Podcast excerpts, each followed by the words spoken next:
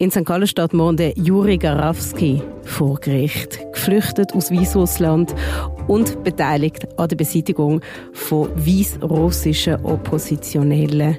Ist er ein Täter? Ist er ein Opfer? Das und die ganze spannende Geschichte, die haben wir heute mitgebracht. Ihr hört hinter den Schlagzeilen den aktuellen Podcast von CH Media. Mein Name ist Joel Weil und im Studio begrüße ich die Olga Kuck, Reporterin bei CH Media und der Reporter Andreas Maurer. Hallo miteinander. Hallo. Hallo. Die Geschichte liest sich ja wie ein Krimi. Es ist ja wirklich so, und das hat ja auch die Justizbehörden haben es auch gesagt, nachdem sie am Juri Garawski zugelost haben. Wie ist es euch gegangen? Involviert sie in die Geschichte, die wir natürlich gerade erzählen? Also, wir, wir haben ihn getroffen in Rapperswil am See. Und glaub, ich bin glaub, nervöser als Olga. Weil, ist das so? Weil ich, weil ich glaube, ich, ich bin normalerweise eigentlich eher ruhig in solchen Situationen. Aber dort habe ich gemerkt, ich habe die Situation nicht im Griff. Ich kann nicht Russisch.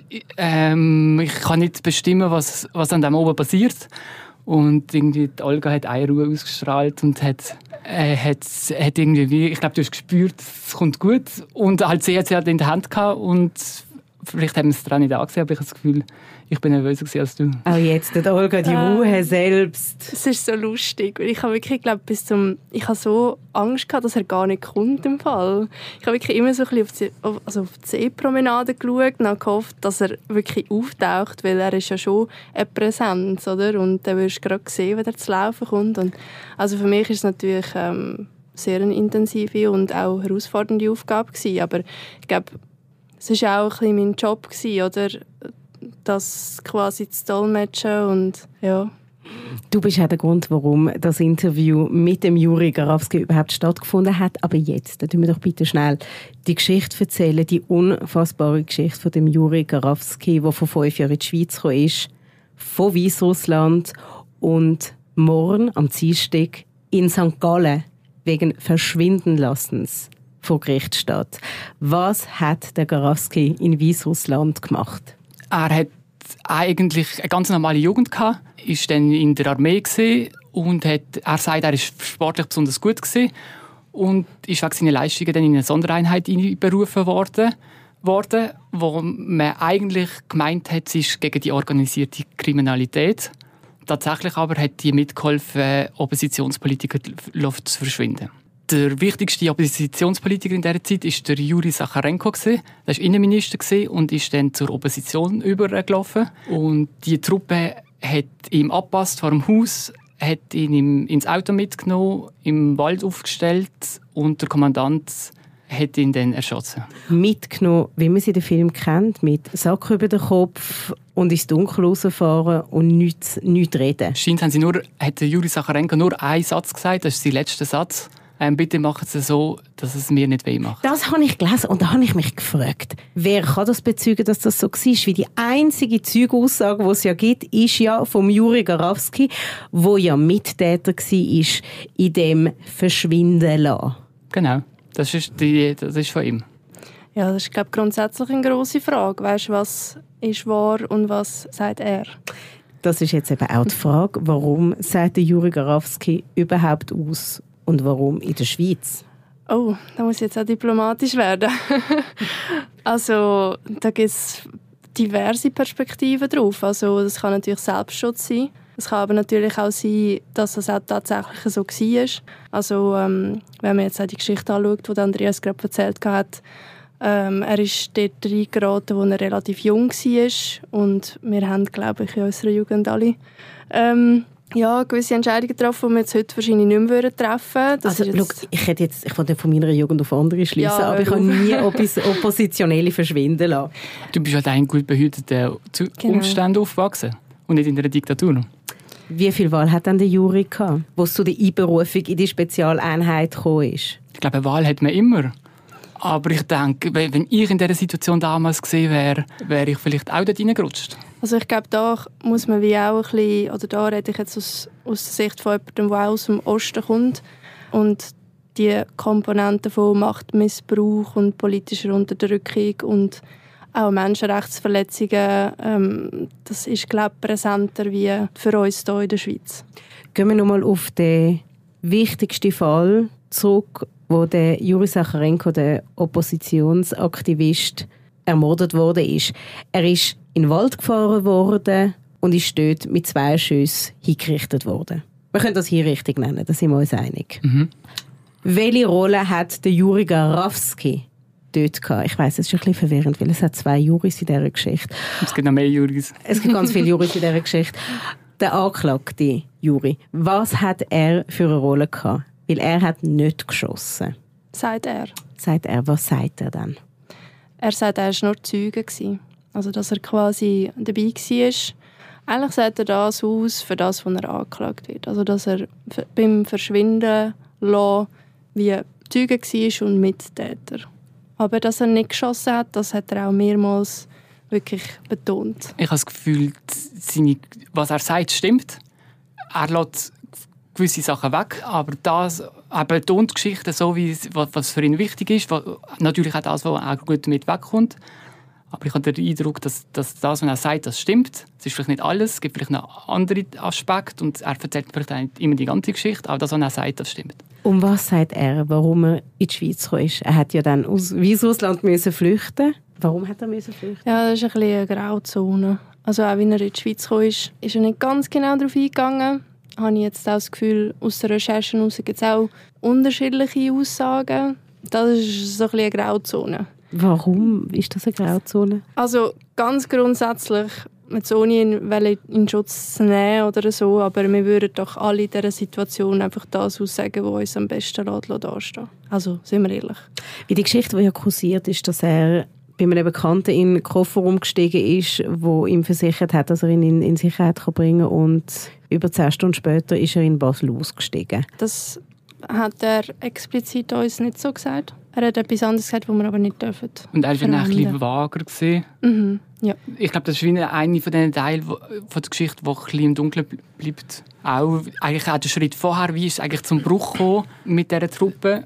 Da, da beschreibt er einen Konflikt, wo er aber auch nicht ganz ins Detail geht, was ist genau passiert da muss irgendeinen Schritt geben haben, irgendwo etwas ist er davon gerannt. Also, zusammengefasst können wir sagen, über die Geschichte, was uns jetzt zu dieser Anklage bringt, ist der Juri Garawski ist Teil von einer regierungsnähen polizeilichen Organisation, die Oppositionelle ja, also ausgelöscht hat. Als Sidequest. Als Sidequest, so quasi.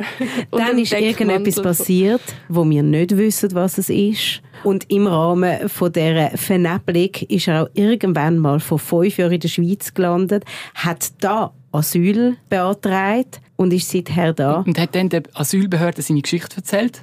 Die haben ihm nicht geglaubt, weil die hören ja immer so Geschichten, ich arbeite als Agent dort und dort. Und die haben gedacht, es ist ein Hochstapler aber die Justizbehörden haben ihm dann geglaubt. Genau, er hat ja die Geschichte müssen, er hat sie ja müssen erzählen, um auch können beweisen, dass er nicht zurück kann. Genau, um sich selber zu retten auch. Und jetzt sitzt man dort als jemand von der Migrationsbehörde in der Schweiz und hört diese Geschichte. Hat man am Juri von Anfang an geglaubt? Nein, sie haben ihm nicht geglaubt. Wie ist das dann weitergegangen? Weil offensichtlich kommen wir jetzt äh, in St. Gallen zu einem grossen Prozess, der international von großem Interesse ist. Wie sind wir zu dem Punkt gekommen? Also er ist ja dann eigentlich ähm, aufgefunden worden von einer NGO, von der Trial International. Die haben einen ähm, Privatdetektiv auf ihn angesetzt. Und ähm, so hat es zu der Anklage kommen. Und aufmerksam worden sind sie auf ihn, weil er ein Interview gegeben hat, mhm. wo, wo er seine Geschichte erzählt hat, wo er aber eigentlich den Ort geheim behalten aber das ist dann, das ist dann bekannt worden durch die NGO. Wir werden gerade darüber reden, was so speziell ist an dieser Anklageschrift morgen, weil es ist wie schon erwähnt, er ist angeklagt wegen Verschwindenlassens und das hat es in dieser Form in der Schweiz noch nie gegeben, die Art von Anklageschrift. Wahrscheinlich sogar in Europa. Vielleicht sogar in Europa, genau. Was mich jetzt interessiert. Die NZZ hat den Juri Grafski bereits um ein Interview getroffen. Vor drei Jahren. Und jetzt ihr. Und er hat ja eigentlich gar nicht wählen. Zuerst mal möchte ich natürlich wissen, Andreas, ich weiß, du wirst es ziemlich sicher nicht erzählen wie du seine Telefonnummer gefunden hast, weil das ist ja etwas, was ihn sehr erstaunt hat.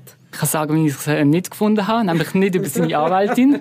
nicht auf tailsearch.ch? Nein, aber ich habe es im Internet nicht mehr gefunden. Aber ich kann es nicht genau sagen, wie, weil er will ja nicht gefunden werden. Okay, aber du hast es gefunden? Genau. Und dann hast du ihn am Telefon gehabt. Und wie ist das dort weitergegangen? Und dann habe ich ihm erzählt, wer ich bin. Und schon das war nicht ganz einfach zu erklären, was wir für ein Medium sind, wie wir organisiert sind. Erklären, wie viele Regionalzeitungen wir haben. genau, das ist das ist schon in der Schweiz schwierig zu vermitteln, aber an einem Weißruss ist das fast unmöglich. Aber es dann sind noch weitere Schwierigkeiten dazu Ich habe gemerkt, ich habe eine grundsätzliche Offenheit gespürt, aber ich habe gemerkt, zwischen ihm und mir befindet sich wie ein Ozean. Wie, wie hast du dich entschieden, den Ozean äh, zu überwinden? Weil... Ach, die Olga schaut schon über und denkt, jetzt kommt dann gerade ein Stichwort.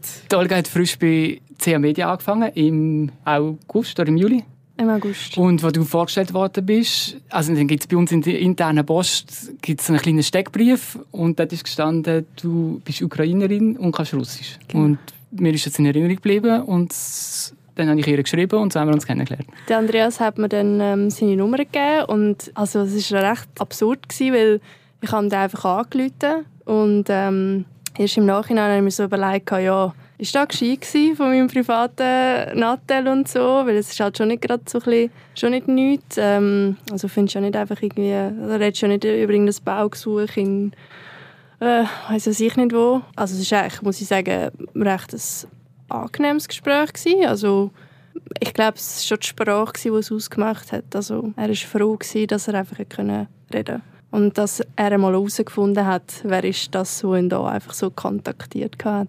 Und die ganze Geschichte war eigentlich recht schnell abgewickelt. Gewesen. Also du hast mir am Wochenende echt, oder am Freitag oder so, hast du mir die Nachricht geschickt. Und dann habe ich ihn am, am Montag haben wir uns dann darauf gesehen und dann habe ich ihm gerade am Montag angerufen, über den Mittag. Und ähm, ja, er hat mir dann gerade das Du angeboten. Dienstag sind wir dann schon auf Rappi. Dort hat er gewohnt oder wohnt immer noch dort? Nein. Dort haben wir ihn getroffen? Dort. dort haben wir äh, uns getroffen, ja. Weiß man, wo er wohnt? Wir haben eine Vermutung, ja. aber man sagt das nicht. Ich sagen, ja, das ist natürlich schon klar. Jetzt ist das, man sagt, das ist ein Fall von je nachdem diplomatischer Tragweite. Und das hängt ja auch damit zusammen mit der Anklageschrift. Was ist so speziell an angeklagt sein wegen Verschwindenwerdens? Und warum klagt die Schweiz an wegen etwas, was in Minsk oder in der Nähe von Minsk passiert ist, wo kein einziger Schweizer involviert ist. Das ist ein Straftatbestand, den es seit 2015 gibt. Den hat die Schweiz übernommen wegen einem UNO-Abkommen und ist eigentlich seitdem noch nie gebraucht worden. Und ich glaube auch, in Europa ist, ist noch nie ein Prozess geführt worden wegen dem. Und speziell ist es, weil eigentlich nicht nur der Garavsky vor Gericht steht, sondern eigentlich indirekt auch der Alexander Lukaschenko, der aktuelle Machthaber. Interessiert das, der Lukaschenko, dass er eigentlich in der Schweiz in St. Gallen vor Gericht steht? Die Botschaft hat immerhin auf eine Anfrage zurückgeschrieben. Sie haben nicht viel gesagt, aber sie haben eine Antwort gegeben. Die weißrussische Botschaft? Genau, in Bern. Das heisst, sie haben den Fall auf dem Radar, sie verfolgen es mit. Ist das da so lustig zurückgeschrieben? Genau. Was haben Sie denn zugeschrieben? So, vielen Dank für Ihre Anfrage.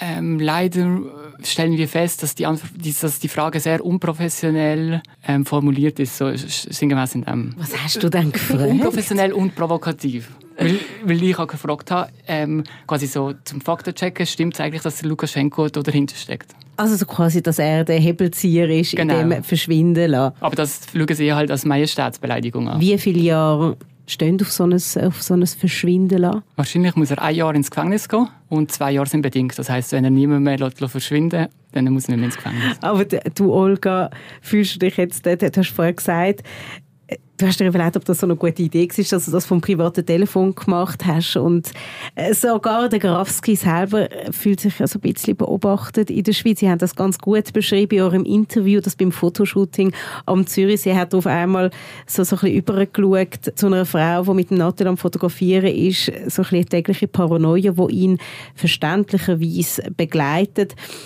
Hast du das jetzt also so ein bisschen, weil du vom privaten Telefon telefoniert hast, weil du vielleicht nicht weißt, hat jemand mitgelost, irgendein äh, weißrussischer Geheimdienst? Also ich muss sagen, ich bin nach dem ersten Telefonat, bevor ich ihn gesehen und also getroffen habe, bin ich schon ein bisschen nervös gewesen. Also, weil ich erst dann eben, die Sache ist so schnell gegangen, dass ich mir erst, sage ich mal, weiß nicht, am Morgen bin ich mir echt der Tragweite erst bewusst gewesen also von dem Fall und eben habe ich mich auch richtig reinlesen und so. Aber nachdem wir das Treffen hatten, muss ich sagen, bin ich nicht mehr gestresst gewesen. Also er hätte ja auch gar keinen Grund, irgendwie gegen mich zu gehen. Und wir haben seinen Charakter ja auch ein bisschen beim Gegenlesen kennengelernt. Du hast die Verhandlungen genau. geführt und da sind wir uns nicht immer einig gewesen, aber eigentlich sogar in den schwierigen Momenten, so wie du es erzählt hast, ist er ja dann anständig und freundlich. Ja, also es ist schon nicht immer einfach gewesen, ihn so ein zu führen, sage ich jetzt mal in Anführungszeichen, weil es hat schon auch dort ein Rappi ein paar Momente gegeben, wo ich gewusst habe, wenn ich jetzt noch weiter Druck mache, dann läuft er davon oder also das kann ich ja nicht beurteilen. Also es war wirklich so ein bisschen, immer ein bisschen Gratwanderung zwischen immer wieder Vertrauen schaffen und dann gleich sehr kritisch nachfragen, weil wir haben ja gerne sehr viel wissen von ihm. Genau, aber das Kritischste wäre gewesen, er wäre davon gelaufen. Genau, ja. Aber er hat uns nie bedroht oder auch, wenn er, wenn er Druck auf uns ausgeübt hat, dass wir vielleicht eine Passage anpassen, ja. ist es eigentlich im, in einem freundlichen Rahmen gewesen. Aber sehr mit Nachdruck. Ja. Also, ja. Ist er allein in der Schweiz oder ist er mit Familie da? Nach seiner Aussage hat er keinen Kontakt mehr. Also so steht es ja auch im Artikel, dass sich die Mutter zurückgezogen hat und dass er eigentlich zu seiner Verwandtschaft nur noch Fotos und in Erinnerungen kann in Kontakt treten. Während ich euer Interview gelesen habe, ist mir die Frage aufgepoppt, wo ihr eigentlich im Lied gestellt habt.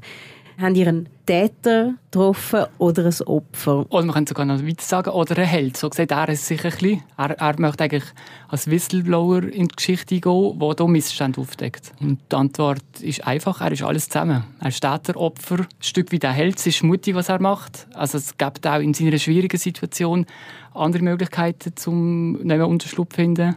Und das macht eigentlich den Fall auch spannend, dass das so vielschichtig ist. Ich möchte den Held schnell aufgreifen, weil er ist ja bei weitem nicht der Einzige, der bei so Hinrichtungen mitgewirkt hat. Er ist aber der Einzige, der das erzählt, bis anhin, wo die ganze Geschichte auspackt. Fühlt er sich von der Öffentlichkeit gerecht behandelt?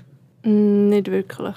Also er hat ein paar Mal auch angesprochen, dass Berichterstattung über ihn. Ja, er ist halt einfach nicht einverstanden damit. Äh, er, er ist aber auch der deutschen Sprache nicht wirklich mächtig. Das muss man sich auch immer wieder ja, ins Bewusstsein rufen, wenn er einen Artikel sieht, wo darauf steht ähm, Killerkommando, dann sieht er einfach Killer. Das äh, ja, ist gerade das Erste, was ihm ins Auge springt und er selber sieht sich halt nicht so. Und das ist auch das, was er mehrfach gesagt hat. Er, ähm, er möchte nicht so gesehen werden und auch von seiner ähm, Pflichtverteidigerin fühlt er sich auch nicht immer so ganz ernst genommen. Aber auch da, glaube ich, ist ähm, äh, wirklich die Sprachbarriere ein Problem. Weil äh, gewisse Sachen kann sie einfach nicht für ihn regeln. Darf sie auch nicht. Ja, aber so ganz grundsätzlich äh, würde ich sagen, nein, fühlt er sich nicht. Ich finde es interessant, was du beim Gegenlesen gesagt hast, dass der russische Spruch ganz anders ist. Mhm. Also, dass wir, unser Text ist, ist ein ganz trockener Spruch, journalistisch. Es hat einen Hauptsatz, vielleicht mal einen Nebensatz mehr nicht. Und sein Spruch ist ganz anders. Und darum verstehen wir ihn nicht ganz richtig. Habe ich das richtig gesagt? Ja, also ich denke, es gibt schon auch im Russischen einen journalistischen Spruch. Aber wir haben ja nicht in der journalistischen Sprache zusammengeredet bei dem Interview. Und für ihn sind da so viele Emotionen dabei gewesen. und ich sage jetzt mal, im Transkript habe ich das auch versucht, so ein bisschen wie überzubringen. Also ich habe ja nicht gerade einen Artikel geschrieben aus dem Gespräch raus. So. Ähm, und äh, da sind mir schon sehr viele Nuancen äh, ja, begegnet, wo er ja dann auch wie ein bisschen angekreidet hat, wo wir dann nochmal Kontakt hatten. Und also ich, ich empfinde das auch wirklich so. Ich meine, ich arbeite jeden Tag mit Sprache und ähm, ich rede auch die Heime halt in der slawischen Sprache, also die, mit meinen Eltern. Ähm, und es ist wirklich so, du kannst einen Satz kannst du im Russischen oder im Ukrainischen kannst du so farbig und gefühlvoll sagen. Ich bin mir nicht sicher, ob das in der deutschen Sprache wirklich möglich ist. Und ich glaube, was er versucht hat, er hat wirklich von uns wollen, dass wir das in der, mit dieser Stärke und Dings können schreiben können. Und das kann er nie nachempfinden, wenn er jetzt unseren Text durch irgendwie DeepL durchjagt oder mit was auch immer dass er das nachher übersetzt hat zum Verstehen. Er hat es ja auf Deutsch haben und hat es dann wie selber übersetzt. Ich habe viel mit ihm geredet, vor allem du, Olga, aber wir sind beide sehr, sehr emotional in dem Thema drin. Ich habe es beim Vorgespräch gespürt, ich spüre es auch jetzt. Wie schwierig ist es in so einem Moment, eine journalistische Distanz zum Protagonist aufzubauen? Ich habe während dem Gespräch habe ich ja nicht viel verstanden. Ich habe vor allem der Olga ihren Gesichtsausdruck studiert. Und sie hat immer so ein freundliches Gesicht gehabt, aber immer das Denkverhalten ist aktiviert gewesen. und ich glaube, das ist schon nur die Haltung, was zum Ausbruch bringt. Quasi, wir hören dir zu, aber wir, bilden uns unsere Meinung selber. Und das haben wir dann eigentlich auch probiert mit der Zwischenpassage zwischen dem Interview zu machen, dass man quasi ihn nicht einfach 100% im O-Ton reden Man würde es auch nicht verstehen, weil es braucht Einordnung und das haben wir versucht zu machen mit so Zwischenkapiteln. Das ist ein gutes Stichwort. Gewesen. Ich habe auch einen kurzen Ausschnitt mitgebracht vom Interview. Тяжело. Но груз ответственности с моих плеч, как вы понимаете, вот когда ты знаешь что-то такое плохое, и ты хочешь что сказать, но боишься. Но ты вот я рассказал, мне стало ну, намного легче.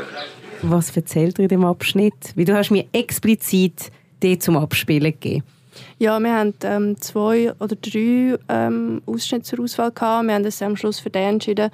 Das war eigentlich seine Antwort auf die Frage, wie es ihm jetzt geht, nachdem er eigentlich geredet hat und nachdem er mit uns geredet hat. Und dann ähm, hat er geantwortet, das ist natürlich schwer, aber ähm, wie so Gegenfrage an mich, kennst du das, wenn du weißt, es ist etwas falsch und du kannst es dann wie endlich sagen und es ist natürlich dann auch eine gewisse ähm, Schwere, die man sich von den Schultern nimmt und dass es ihm jetzt besser geht. Und bestimmt hat es auf Russisch viel rosiger und schöner tönt, wie, wie du es jetzt übersetzt hast. Habe ich das richtig im nee. Gespür? Ja, also da war es nicht so überschwänglich, gewesen, aber ähm, ja. Und warum ist es so laut im Hintergrund? Wo haben die das Interview aufgenommen?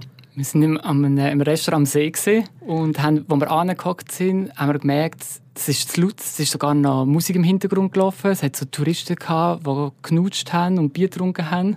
Und dann habe ich gesagt, hey Olga, wir müssen den Platz wechseln. Der Juri Garaski ist so ein bisschen aufgewühlt gekommen, hat umgeschaut, ist sich unsicher gewesen, er ist dann mit dem Rücken zur Wand gehockt, weil er den Überblick behalten wollte. Und die Olga hat das mehr gemerkt, wie sie mit ihm geredet hat, aber ich glaube, es ist dann wie an einem seidenen Faden gehängt. Findet, kommt das Gespräch so zustande, wie wir das wünschen, oder nicht? Mhm. Und wenn wir jetzt aufgestanden wären und hätten, wären von dieser Musikbox weggegangen, dann wär, hast du das Gefühl gehabt, er wäre vielleicht weggelaufen, oder? Ja, es ist auch, ich war zuerst dort. Und dann ist wie so, habe ich gesehen, es waren ganz viele freie Tische und habe ich überlegt, nein, wo, wo, wo, reserviere ich jetzt den Platz für uns nachher? Und dann habe ich mal da geschaut, mal da geschaut, dann habe ich mal drinnen geschaut, dann dachte ich, ja, den ist vielleicht nicht so gut. Und dann bin ich eben rausgehockt und ähm, als er dann kam, war er schon sehr zurückhaltend gewesen. Also ich meine, da kann ich ihn auch verstehen. Und äh, ja, also ich weiß nicht, ich meine, ich habe ja schon gelesen, er ist zwei Meter groß, aber wenn dann so jemand vor einem steht, ist schon sehr viel Mensch auf einmal. So. Und dann ist er eben mit dem Rücken zu der Wand gehockt und es ist wirklich gerade von hinten sind Böckchen mit der Musik. Und ich habe eben schon, er hat dann auch gerade gesagt, der Valentin, der Fotograf, war schon noch dabei, gewesen, der Valentin Heli. Und er hat dann gerade gesagt, lauf die Kamera, lauf die Kamera. Und dann habe ich gesagt, nein, nein, ist, also ist alles wie gut. Und ich habe wirklich das Gefühl, wenn wir dort noch gross irgendwie äh, noch Bewegung reingebracht hätten, hätte sie noch mehr verwirrt. Also, es hat wirklich, glaube so einen Moment gegeben, wenn, wenn ein Gespräch, dann ich dir ja nachher noch gesagt, wo wir zusammen heimgefahren sind, wo ich das Gefühl hatte, jetzt ist er wirklich knackt gewesen, so. Also auf positiv, ja. Dienstag, 19.09. ist die Gerichtsverhandlung. Ihr beide, ihr geht dort hin.